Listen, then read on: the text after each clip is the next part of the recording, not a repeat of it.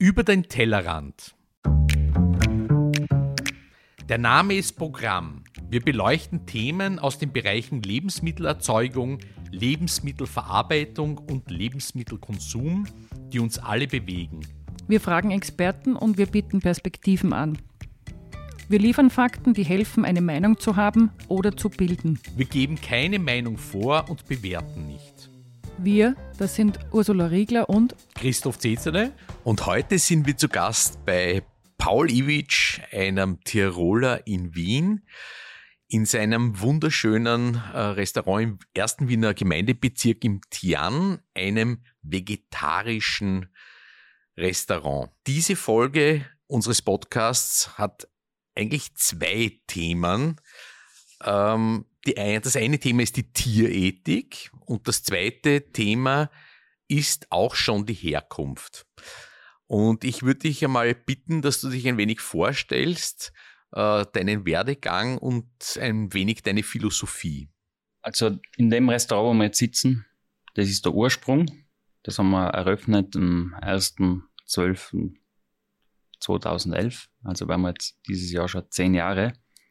Der Eigentümer ist der Christian Halper und ich bin wegen dem Restauratieren nach Wien gekommen und auch in Wien geblieben. Sagst du uns, aus welchem Ort in Tirol du kommst? Ja, aus dem wunderschönen Ort Saarfaus. Das muss ich sagen, es hat heute noch einen hohen Wert für mich, auch für meine Arbeit, dass ich dort aufgewachsen bin. Vor allem zu der Zeit damals, wo noch nicht alles verbaut war, sondern wo die Natur noch großzügig vorhanden war. Und das sind immer noch Dinge, die was mir, was mich in meiner Arbeit noch sehr stark beeinflussen. Welche Kochstationen hattest du zwischen sozusagen dem Auszug aus Serfaus und dem Eröffnen des Tian in Wien? Ich habe das große Glück gehabt, dass ich bei sehr vielen guten Lehrmeistern war. So die wichtigsten Stationen war sicher Gasthof Post in Lech mit dem Herrn Trauch, der war ein Koch mit so einem kompromisslosen Qualitätsanspruch. Selten, beziehungsweise glaube ich nie wieder jemanden so gefunden, der was das so durchgezogen hat. Hat mir sehr viel beigebracht, welche Qualitätsunterschiede es gibt. Und dann ein wichtiger Teil von meinem beruflichen Leben war auch der Martin Sieverer, im Trophäen Royal menschlich sicher einer der allerbesten und schon damals führenden Chefs, was man gehabt hat. Noch nie so einen ruhigen, angenehmen Leader gehabt, was ich zu dem Zeitpunkt noch nicht ganz verstanden habe, weil ruhige Lieder assoziiert man immer als schwache Lieder, obwohl es genau das Gegenteil ist. Ein wahnsinniger Mensch, super Kreativität, hat es auch bei mir unterstützt hat da sehr viel gefordert, war sehr schön.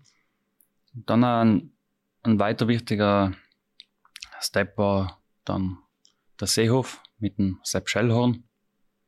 Da habe ich zum ersten Mal richtig Führungsaufgaben übernehmen müssen. Also müssen, weil das war nicht freiwillig. Er hat sich da einfach vom Küchenchef getrennt und hat gesagt, so, das machst du jetzt.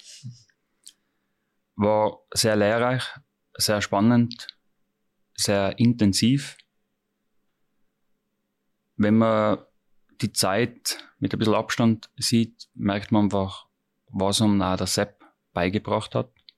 Für mich einer der besten Gastgeber, was ich jemals kennengelernt habe. Mit, wirklich mit Herz und Seele dabei. Für den gibt's das nicht, wenn einer Hunger hat, dann kriegt er das Essen. Weil er sagt immer, er kann's ja. Und einfach fantastisch. Ich war in der Zwischenzeit da dann in Deutschland, schon davor auf die Kanaren, in der Schweiz. Und dann habe ich nochmal eine Führungsposition in Deutschland übernommen, in einem großen Ressort. Habe mehr das, habe mich da mehr in das Management hineinbewegt. Ich wollte immer eine komplette Ausbildung haben und war sicher am Anfang sehr überfordert. Habe das mit intensiver Arbeitszeit kaschiert, aber war total wichtig. Ich habe da sehr viel mitgenommen und dann bin ich nach Wien. Und das war sicher mit die beste Entscheidung. Das Fleisch war aber immer dein Begleiter. Und dieses Lokal ist ein fleischloses Lokal. Wie kam es dazu, dass du hier kein Fleisch anbietest? Das war ein längerer Prozess. Also ich bin mit 30 sehr schwer krank geworden. Ich habe einfach jahrelang Raubbau an meinem eigenen Körper betrieben. Ich habe eine Zeit lang meinen Weg verloren. Das heißt, nicht die Qualität der Lebensmittel stand im Vordergrund, sondern einfach die Profitmaximierung. Da war ich sensationell gut.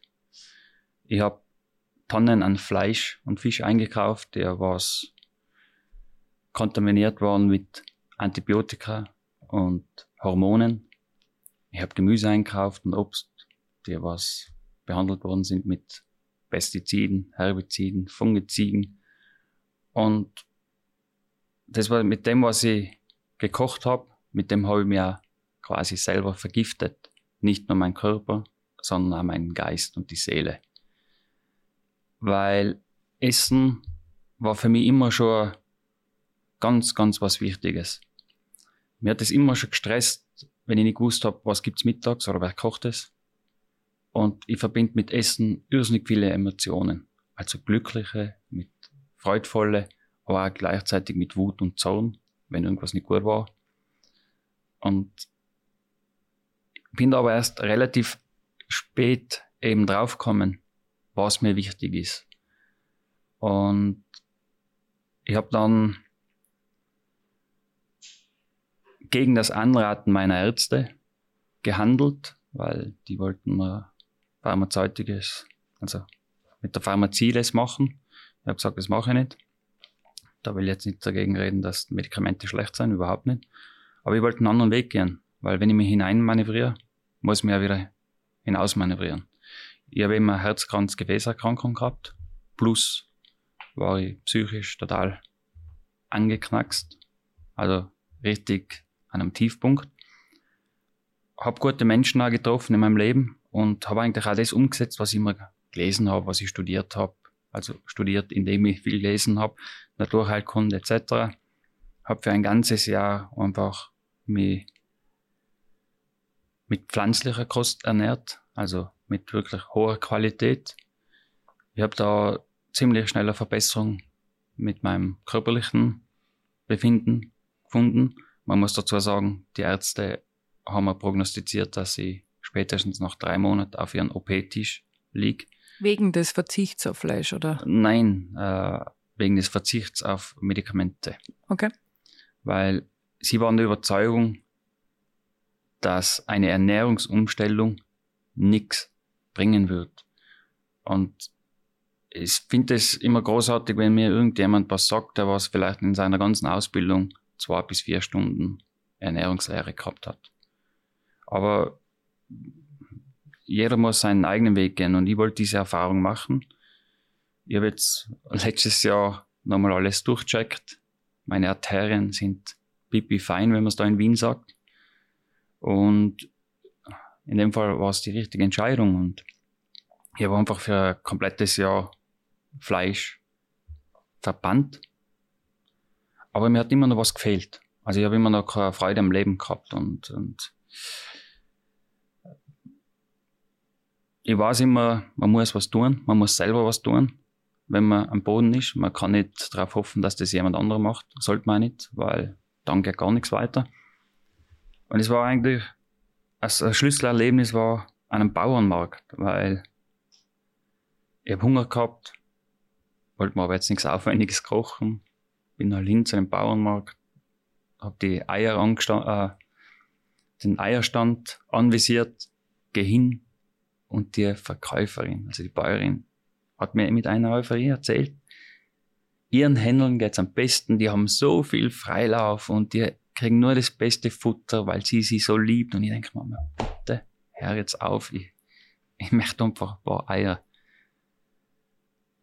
Und aufgrund meiner Reaktion wollte sie mir es gar nicht geben, weil sie gesagt hat, sie verkauft ihre Eier nur an Menschen, die was eine Wertschätzung gegenüber Lebensmitteln haben. Äh, ein bisschen diskutiert mit ihr, dann hat sie es doch mitgegeben, Gott sei Dank. Weil in dem Moment, wo ich mir die Rühreier gemacht habe und die Rühreier probiert habe, war ich wirklich wieder fünf Jahre alt, im Garten von meinem Opa in Kroatien und hab, bin den Händeln nachgerannt. Und, und das war Emotion pur, die hat mich wieder zurückgeholt. Und in dem Moment habe ich gewusst, was ich wieder tieren muss. Es ist total egal, ob man mit Fisch, Fleisch oder Gemüse kocht. Es geht um die Qualität der Lebensmittel.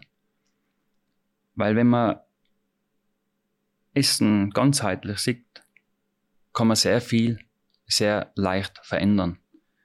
Unsere Essgewohnheiten haben einen sehr starken Einfluss auf unsere Ökonomie, auf unsere Ökologie, auf unser Sozialverhalten und auf unsere Gesundheit. Und in dem Moment ist mir einfach bewusst geworden, welche Verantwortung ich als Koch eigentlich habe. Und die wollte ich wieder übernehmen.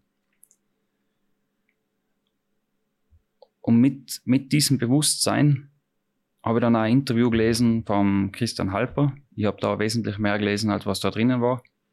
Haben wir doch sensationell, vegetarisch passt, wollte ich immer. Bin da schon ein bisschen grundnaiv rangegangen, weil vegetarisch war für mich auch mit Fisch und ich liebe es mit Fisch zu kochen. Bin hin, haben wir zuerst das Restaurant angeschaut, weil ich wollte ausschließen, dass ich nochmal für Menschen arbeite, die was sagen, sie wollen die beste Qualität. Aber dann geht's nur um Profitmaximierung. Ich war in einem Restaurant, habe gewusst, das ist meins. Entsprechend hatte ich auch das Auftreten gehabt. Ich glaube, ich war noch nie so selbstbewusst wie da. Mit dem Christian eineinhalb Stunden ein wunderbares Gespräch gehabt über Gott und die Welt, was Essen ausmacht, was wir machen wollen. Und um Qualität geht's aber auch mir, wie, welche Einstellung haben wir zu Mitarbeitern? Wir haben kein Personal, wir haben Mitarbeiter. Und das ist ganz, ganz wichtig. Und deswegen ist das auch, finde ich, nach wie vor eine sensationelle Partnerschaft mit dem Christian. Und er hat natürlich auch uns da einen großen Freiraum gegeben, weil wir haben ja nicht gewusst, auf was wir uns da einlassen. 2011 war vegetarisch, vegan, Öko, Getreide und so ein paar Pseudo-Hippies. Verzicht auf irgendwas, oder? Ja. Aber woher kam beim Herrn Halper, das klingt ja sehr visionär für die Zeit damals, woher kam bei ihm die Idee, so ein Lokal aufzusperren? Er hat gemerkt, dass er sich mit dem ganzen Fleischkonsum schlecht fühlt und er war weltweit unterwegs durch seinen Beruf und hat es vermisst, gut vegetarisch zu essen. Dann hat er sich halt gedacht, okay, er macht es selber und ich bin natürlich total froh, dass er das gemacht hat und hat auch mir die Freiheit lassen, dass wir uns so entwickeln können wie jetzt. Und wenn wir zurückdenken, die vegetarische oder vegane Küche war total verstaubt. Die hat einen schlechten Ruf gehabt. Und mein Ziel war es einfach, noch zu verändern, zu zeigen, was man mit der Biodiversität, was wir in der Natur haben, wirklich machen können. Das hat nichts mit Verzicht zu tun, sondern es hat was mit Entdecken zu tun. Und das Schönste am Genuss ist eben das Entdecken neuer Geschmäcker. Und das ist einfach meine Verantwortung, dass ich das dann auch richtig auf den Teller bringe. Und jeder Teller ist auch für mich ein politisches Statement. Wo ich weiß, wo das Essen herkommt. Ich weiß, wie das angebaut worden ist, zum Großteil. Und übernehme die Verantwortung dafür. Ich habe ein, mittlerweile ein ausgezeichnetes Team. Und die meisten sind schon seit sechs bis zehn Jahren da. Also da haben wir uns stark entwickelt und ja, wir haben noch sehr viele Aufgaben. Wir sind noch mittendrin in unserer Entwicklung, aber es geht definitiv in die richtige Richtung. Jetzt wird das Tier zehn Jahre alt. Ähm, wie viele Jahre nach dem Aufsperren, oder vielleicht muss das immer noch, musstet ihr erklären, dass es hier kein Fleisch gibt oder was das Tieren ist? Das müssen wir nach wie vor und vor allem bei Männern, die was mit teilweise Todesängste sich in unser Restaurant verlaufen, aber nach dem dritten Gang werden sie entspannt und immer das Schönste ist immer, wenn sie dann aufstehen nach dem Essen. Du merkst ein Lachen in ihrem Gesicht, dass sie sich über sich selber lachen, weil sie sich davor so gefürchtet haben. Sie haben einfach nicht gewusst, dass eine vegetarische oder vegane Küche so kreativ, so kreativ sein kann, so schmackvoll sein kann und vor allem, dass sie sättigt. Also wenn man bei uns voll werden will, dann ist man falsch. Aber wenn man gesättigt werden will, dann kriegt man das alles. Und die Menschen müssen wieder begreifen, es geht nicht um ein volle, Völlegefühl, es geht um gesättigt zu sein. Und dann ist es ein pures Erlebnis bei uns. Und das macht auch Spaß. Hast du eigentlich technisch als Koch viel neu lernen müssen? Ich meine, du hast gesagt, bis ungefähr 30, 32 hast du traditionell gekocht mit Fleisch, Fisch und dann kommst du in ein vegetarisches, veganes, veganes, vegetarisches, musst du auch noch ganz genau erklären, ist das ist ein vegetarisches Restaurant oder ein veganes Restaurant? Wir machen da nicht so viel Aufhebens. Wir kochen sensationell vegan, wir kochen auch sensationell vegetarisch. Aber mir geht es nicht darum, um irgendwas zu betiteln. Ich mag es einfach nicht, wenn ich in Schubladen gesteckt werde. Wir kochen außergewöhnliches Essen für außergewöhnliche Gäste. Und wir wollen, dass wir das gemeinsam genießen. Und da geht es nicht darum, ob das veganisch oder vegetarisch. Es geht um eine Philosophie, um unsere Werte, was wir vermitteln wollen. Und das kann ja sehr viel Freude machen. Vor allem, wenn man viel arbeitet und hart arbeitet, muss man ja irgendwas ausüben, was einem auch nicht nur eine Leidenschaft bringt, sondern wo man einen Sinn dahinter hat. Und um auf deine Frage zurückzukommen, das Wichtigste war, dass ich einfach ein super Grundfundament gehabt habe. Weil ich einfach schon seit meiner Lehrzeit bei guten Chefs gearbeitet habe, wo ich das Handwerk gelernt habe. Ich war in Metzgereien, habe Fleisch zerlegen dürfen. Ich habe bei meinem Opa mitgekriegt, wie man Tiere schlachtet. Wir waren bei Bauern, also wirklich das, was ich mir als Koch wünsche, die Erfahrung, was du hast. Nichts irgendwas aus dem Backel nehmen und verarbeiten, sondern wirklich das ganze Grundgerüst. Und es ist total wichtig, wenn man was macht, dass man einfach das Bewusstsein hat, es geht um Qualität. Klar war es die ersten drei Jahre total schwierig, weil es ist wie eine neue Sprache zu lernen. Da tut man sich einfach total hart. Aber man muss dranbleiben. Und auch die ersten drei Jahre, wir haben von vielen Gastrokritikern sehr viel einstecken müssen. Aber das ist halt eine österreichische Mentalität. Anstatt dass man sagt, okay, da versucht jemand was Neues, geben wir mal Zeit, wird einmal zuerst einmal draufgehauen ich bin froh, dass ich da Tiroler Blut habe mit dem kroatischen Blut, weil dann hast du vielleicht ein bisschen mehr oder ein dickeres Fell, nehmen wir es mal so.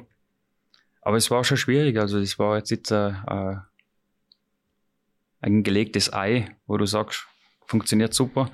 Aber es war total wichtig und es war schwierig, dass wir Produzenten finden, die was nach unseren Wertvorstellungen arbeiten. Aber es war auch schwierig, Produzenten zu finden, die was uns auch was beibringen. Weil es ist irrsinnig wichtig und interessant, wie ein Bauer denkt. Weil man sagen, erst mit den Tieren ist mir wieder bewusst geworden, dass wir nicht vier Saisonen haben, sondern wir haben zwölf Saisonen. Mir ist wieder bewusst geworden, wie wichtig das Wetter ist, welchen Einfluss es ausübt. Also bin ich viel näher wieder an der Natur ran, wie es damals war. Alles, was ich verloren habe, habe ich jetzt wieder wiederentdeckt. Und das ist einfach das Schöne, weil, wie gesagt, ich bin in Safhaus aufgewachsen und als Kind war ich ausgerüstet mit meinen Cousins, Taschenmesser und dann haben wir quasi die Äcker geplündert. Du hast den puren, natürlichen Geschmack. Und der ist die letzten Jahre einfach verloren gegangen. Es ist sehr paradox. Wir haben aktuell ist alles verfügbar zu jeder Zeit aber wir haben an Biodiversität eingebüßt. Also wir verzichten momentan auf eine große Vielfalt, nur damit wir zu jeder Zeit alles haben müssen. Für das wird es überproduziert und Überproduktion macht uns auf lange Sicht arm und krank, zumindest 90 Prozent, ein paar verdienen damit und wir zerstören auch gleichzeitig unsere Umwelt. Für das, dass manche dann im tiefsten Winter irgendwo im tiefsten Skigebiet Erdbeeren haben können. Ich würde immer auf den Geschmack der Wintererdbeeren verzichten, weil eine Erdbeer schmeckt einfach dann am besten, wenn sie nicht lang gelagert ist, wenn sie frisch ist und wenn sie sonnengereift ist. Und viele werden jetzt aromatisiert, aber man muss einfach wissen, dass eine Erdbeer nach einem Tag 20 bis 30 Prozent an Geschmack reinbüßt. Und deswegen ist ja unser Weg, dass wir so viel wie möglich ist lokal einkaufen, aber trotzdem global denken. Weil das ist auch total wichtig für mich, wenn ich Koch bin, dass ich nicht engstirnig wäre, sondern die Kulinarik hat immer davon gelebt, vom Austausch unterschiedlicher Kulturen. Und das muss man einladen, das darf man nicht ausschließen. Du warst einer der ersten im ersten Lockdown voriges Jahr, der ähm, auf seine Gemüselieferantin hingewiesen hat und gesagt hat, die Restaurants sind zu, die ähm, produziert super Gemüse in guter, sehr guter Qualität ähm, im Burgenland, glaube ich. Ähm, und sie hat begonnen, dann Gemüsekisteln an Privatpersonen zu verkaufen. Weißt du, beziehungsweise wie geht's ihr jetzt? Bleibt das bestehen? Also das Interesse, das während dem Lockdown für wo kommen Lebensmittel her, wo kann ich sie lokal kaufen, was mache ich mit Gemüse? das ich vorher vielleicht gar nicht kannte. Ich habe oft gehört, Grünkohl, was mache ich mit Grünkohl? Wie geht's ihr jetzt damit? Ist das bestehen geblieben? Also verkauft ihr weiterhin an Privatpersonen oder ist das Interesse wieder weg mit dem Lockdown-Ende? Das Interesse ist Gott sei Dank geblieben und sie macht es auch weiterhin. Es gibt noch einen weiteren Bauern von uns, der was die Gemüsekisten liefert. Finde ich super, weil so haben Haushalte auch die Möglichkeit, zu Top-Produkten zu kommen und vor allem Geschmack zu erleben. Und ich weiß, dass viele immer ängstlich sein am Anfang, aber wenn man neugierig ist und ein bisschen ausprobiert, also Mut zum Ausprobieren, entstehen die herrlichsten Gerichte. Ich wäre so ein Fall. Und du hast vorher gesagt, die zitternden Ehemänner werden von ihren Frauen hergebracht und dann sind sie positiv überrascht. Ich esse auch sehr gern Fleisch, ich esse auch sehr gern Fisch. Ähm, ich glaube, man muss sehr viel lernen. Also der Konsument muss auch viel lernen. Stimme dazu, aber der Konsument wird permanent getäuscht. Er wird zugemüllt mit Werbelügen, die was erlaubt sind. Also wir werden getäuscht, wir befinden uns in einem Nebel. Und ich liebe ja den Spruch, der Konsument entscheidet. Der Konsument weiß es nicht. Der Konsument, wenn es ein Doku gibt, gibt sie um 22 oder 23 Uhr, was keiner anschaut. Wenn der Konsument mal das ganze System kennt, und wir haben einen Systemfehler, wir haben nicht nur einen Fehler bei der Massentierhaltung, wir haben auch einen Fehler mit der ganzen Agrarpolitik. Da werden wir jetzt wieder ein paar steinigen, aber wenn man mal schaut, was in Andalusien aufgeführt wird, mit dem ganzen Tomatenanbau oder wo, wo es Avocadofelder gibt, wo sie nicht sein sollten, weil da einfach gar kein Wasser besteht und die brauchen sehr viel, dann müssen wir uns einmal über das ganze System fragen. Und wir machen nur Überproduktion, weil sie uns weiß machen wollen, wir müssen ja die ganze Welt ernähren. Wir denken mal, was hat die Lebensmittelindustrie die letzten Jahrzehnte bewirkt. Wir fischen unsere Meere leer, wir zerstören unsere äh, Böden mit Herbiziden, Pestiziden, mit Monokulturen und wir halten Tiere in den grauslichsten Umständen und versklaven auch die Leute, die was da arbeiten. Und sie behaupten, dass sie die Weltbevölkerung ernähren müssen. Ich denke mal, es, es gibt über 60 Millionen Menschen, die was hungern, richtig hungern. Es ist paradox. Und zeitgleich müssen wir uns einmal festhalten, nur ein Drittel der produzierten Lebensmittel konsumieren wir. Über ein Drittel geht in die Massentierhaltung.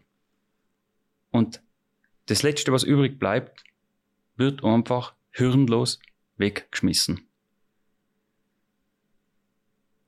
Und alles nur darum, dass man billig produziert, was sehr umweltschädlich ist und auf Dauer jeden arm macht.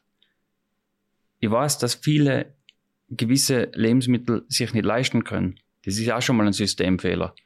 Weil ich finde, auf vergifteten Lebensmitteln müssen die Steuern erhöht werden. An Übereinsatz an Pestiziden oder sonst irgendwas brauchen wir wesentlich mehr Energie, um das Wasser zu reinigen. Durch den ganzen Einsatz für die ganzen Dünger entsteht Nitrit, wo das Grundwasser vergiftet wird. Das ist alles außer der Balance. Das heißt, wenn wir heute da Wasser trinken, weil wir eigentlich uns was Gutes tun wollen, könnte es sein, dass ein paar Gifte drin sein. Und auf den Punkt, was ich zurückkommen will. Solche Lebensmittel, die was uns krank machen, sind wesentlich günstiger als Lebensmittel, die was gut produziert worden sind, auf lange Sicht umweltfreundlicher produziert worden sind. Vor allem die Permakultur. Die Permakultur ist wirklich sehr viel Arbeit für einen Bauern. Aber es, durch die Permakultur ist der Boden richtig gesund. Und wir müssen uns klar sein, alle Inhaltsstoffe, die was im Boden sein, nehmen wir auf. Je gesünder der Boden ist, umso gesünder ist uns das Essen. Deswegen müsste Bio oder Demeter wesentlich preiswerter angeboten werden wie konventionelle Lebensmittel. Und ich will jetzt auch nicht alle konventionellen Lebensmittel verteufeln. Da gibt's auch wieder nicht schwarz und weiß. Es gibt auch gute. Aber wir müssen einfach mal drüber nachdenken. Und ich habe erst gestern mit dem Hubert von Geusern geredet, was Kunst bewirkt. Ne? Es gibt so ein berühmtes Bild vom hellen Wein, wo das Kind in der Suppe rein liegt.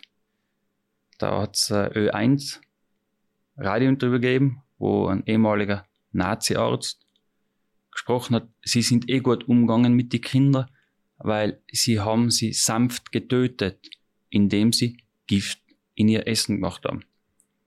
Der Hellenwein war ja schockiert, dass da kein Aufschrei war. Dann hat er dieses Bild gemalt und dann war es auf einmal ein Skandal.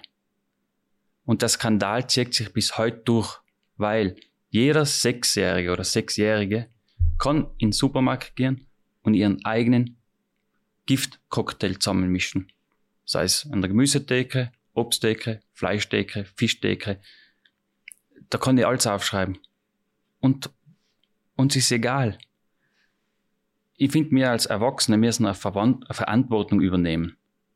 Ob das dann ein 16-Jähriger, 18-Jähriger, die sind dann selber für sich verantwortlich. Aber für Kinder haben wir die Verantwortung. Und das berührt mich total emotional und ich habe das Bild oft vor Augen.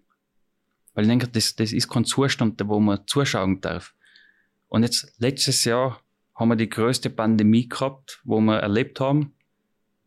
Und wo haben sie nichts gemacht? Bei unseren Kindern.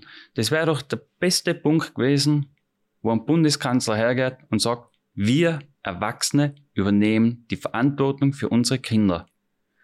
Wir subventionieren die Schulessen unter der Bedingung nur Biokost, 80% pflanzlich, 20% tierisch und es wird frisch gekocht, weil uns die Kinder es wert sind.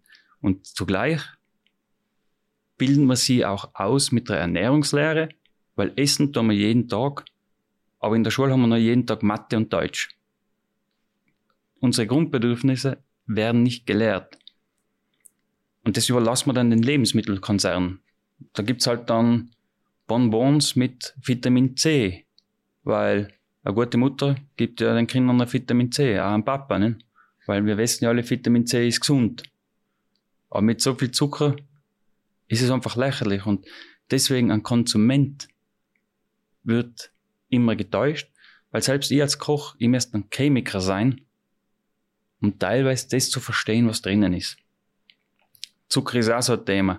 Da gibt es noch andere viele Sto äh, Zuckerstoffe, die was halt anders betitelt werden, die was für den Körper wesentlich schädlicher sein wie der Zucker. Und da müsste man mal anfangen. Aber das ist natürlich eine Maschinerie, ein System dahinter, was nicht so schnell verändert werden kann, weil da wir reden von Milliarden an Geld. Das ist eine legitime politische Forderung. Das geht auch in Richtung Kennzeichnung der Produkte. Woher kommen die Produkte?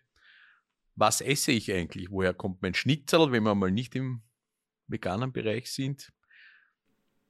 Selbstverständlich und äh, aber gerade unsere Regierung, jetzt nicht die grün eingefärbten, blockieren das ja, weil wir haben ja dann einen Wettbewerbsnachteil. Ich finde, gerade in Österreich haben wir so irrsinnig gute Produzenten, dass es einen Wettbewerbsvorteil würde, wenn es einfach eine Kennzeichnungspflicht gibt. Und ich meine jetzt nicht irgendeine so eine Kennzeichnungspflicht wie Tirol regional und sie kaufen dann bei einer Metzgerei, wo ich weiß, der Großteil des Fleischs kommt irgendwo aus Deutschland, aus Holland her und wir verkaufen den dann als den regionalen Speck oder sonst irgendwas, sondern dass dann wirklich, wenn es regional ist, dann muss es da produziert sein, das muss da gewachsen sein und auch hier verarbeitet worden sein. Weil, wenn man mal sich die ganzen Transportwege anschaut, das ist ja, das macht mich narrisch. Ich habe erst da mit Hamburg mal geredet, da gibt's die Königsberger Krabben, da werden in der Nordsee gefischt und es ist wesentlich günstiger, die nach Afrika zu transportieren, zu schälen und dann wieder raufzutun. Schon verrückt, oder? Das, das ist brutal verrückt und, und da muss man einfach ein bisschen dahinter steigen. Deswegen finde ich, ist es total wichtig, dass wir das Essen einmal ganzheitlich betrachten. Da geht es aber um die Zertifizierungen auch irgendwie, oder? Naja, Zertifizierungen sind ja lieber nett und auch, es gibt einen chinesischen Spruch, willst du deinen Gegner verwirren, fütter ihn mit sehr vielen Informationen. Ja, aber ist es nicht besser, trotzdem irgendeine Zertifizierung zu haben als gar keine? Es wäre einfach besser, wenn man darauf vertrauen könnte, dass wir bedenkenlos einkaufen können klar, einige Zertifizierungen sind sehr gut und wenn wir jetzt, weil ich zuerst ein Patisse gesehen habe, die Schokolade hernehmen. Konventionelle Schokolade wird die Tonne für 800 Euro, 800 Dollar bis 1000 Dollar eingekauft. Dann gibt's Fairtrade. Fairtrade kauft zwischen die Tonne Kakaobohnen zwischen 1200 und 1800 Dollar ein. Besser. Jahresverträge. Das heißt, der Bauer muss zittern, was ist nach einem Jahr wieder. Wir haben, wir arbeiten jetzt mit Original Beans zusammen. Die machen Verträge für fünf Jahre und garantieren den Kakaobauern fünf bis fünfeinhalbtausend pro Tonne. Das ist dann sozial gerecht und für die Gesundheit und fürs Ökosystem Ökosystem sehr gut, weil Kakao ist eine Wildpflanze, deswegen müssen die ja unterschiedliche Bäume noch anbauen, dass es nicht reine Plantagen werden. Und so kann man das strukturell verändern. Und da kommen wir auch zu einer anderen Werbelüge. Jeder kennt ja Bitterschokolade. Eine hundertprozentige oder 90-prozentige Schokolade ist nicht bitter. Bitter wird's erst dann, wenn sie heiß geröstet wird, also die Kakaobohne. Und warum muss man eine Bohne total heiß rösten? Ist, weil in den Lagerhallen so viel Schimmel drauf ist, dass man die einfach verbrennen muss, dass der abgetötet wird. Und wir vermarkten das dann schön, also die Werbebranche, Bitterschokolade. Und, und so funktioniert das. Aber wir müssen nicht einmal so weit schauen, weil auch unsere Obstbauern, da war ich sehr schockiert, die wissen erst teilweise ein Jahr später, was sie für ihre Ernte verdienen. Das ist kein gesunder Kreislauf. wir müssen einen Kreislauf schaffen, wo jeder für seine Arbeit entsprechend bezahlt wird, damit wir uns das auch leisten können, weil gerade die Bauern haben in meinen Augen die größte Verantwortung überhaupt. Sie arbeiten mit der Natur. Und wenn die Natur gesund ist, geht es uns auch automatisch besser. Ich habe letztens einen Satz gelesen, es ist interessant, dass gerade jetzt äh, ein Virus unterwegs ist, der was unsere Lunge angreift und wir zerstören zeitgleich die Lunge der Erde in Amazon. Also in Amazonas, ne? Und wollte ich schon Werbung machen für Amazon. und, und da müssen wir einfach mal ein bisschen das drüber nachdenken. Das ist nicht schwierig. Also, das klingt vielleicht alles ein bisschen negativ, aber es gibt ja viele Menschen, die was irrsinnig schon viel bewegen, viel tun und, und das macht da Spaß, sowas zum Entdecken.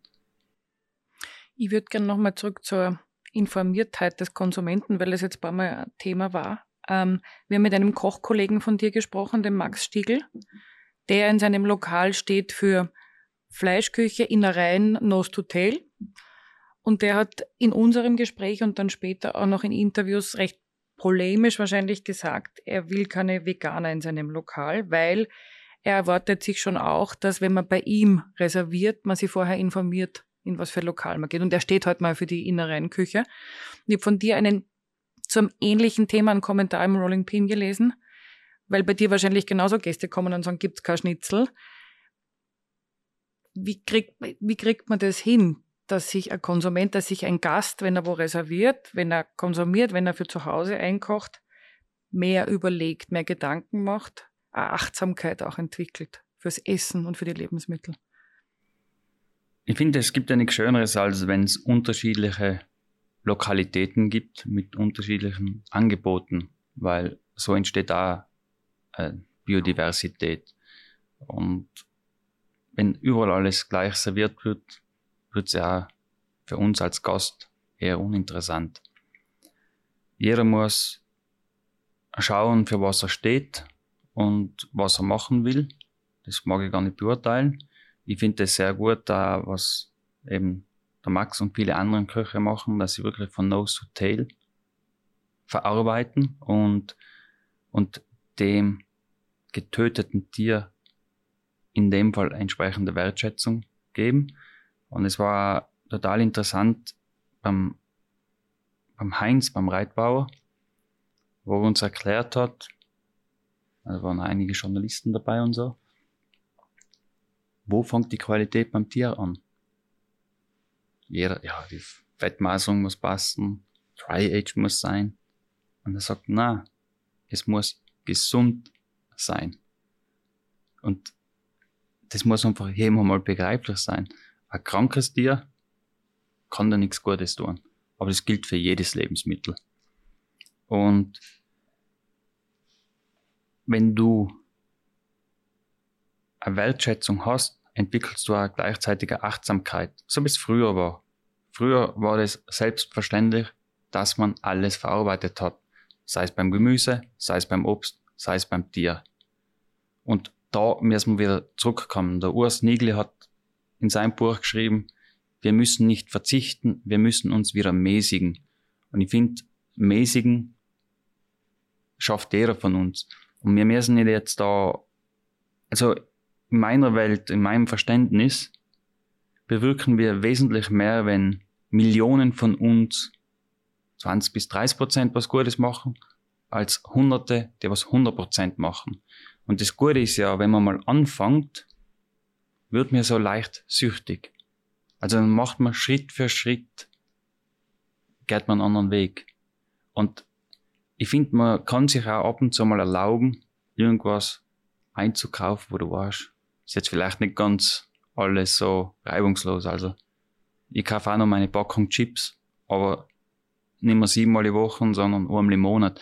Und so mäßig mich, tut mir auch noch besser, aber, und ich habe auch eine größere Gaudi, wenn ich wenn ich die konsumiere. Ich finde, das war ein super Schlussstatement von dir eines sehr komplexen Gesprächs, für mich zumindest. Ich muss es drüber nachdenken und ich hätte noch tausend Fragen. Vielleicht kommen wir wieder mal auf dich zurück und du wirst uns weitere Fragen beantworten. Ähm, das Gespräch ähm, hat sich für mich eigentlich dann ein bisschen anders entwickelt, als ich ursprünglich gedacht habe. Ich wäre nämlich einer dieser Ehemänner irgendwie gewesen und dann hätten wir erklärt, was vegetarisch ist und was weiß ich. Äh, und ich finde auch, dass das Gespräch die ganze Bandbreite der Problematik sehr schön abgedeckt hat. Vielen lieben Dank, dass du Zeit gehabt hast für uns. Ursula. Danke für deine Zeit. Ja, danke, dass du da warst.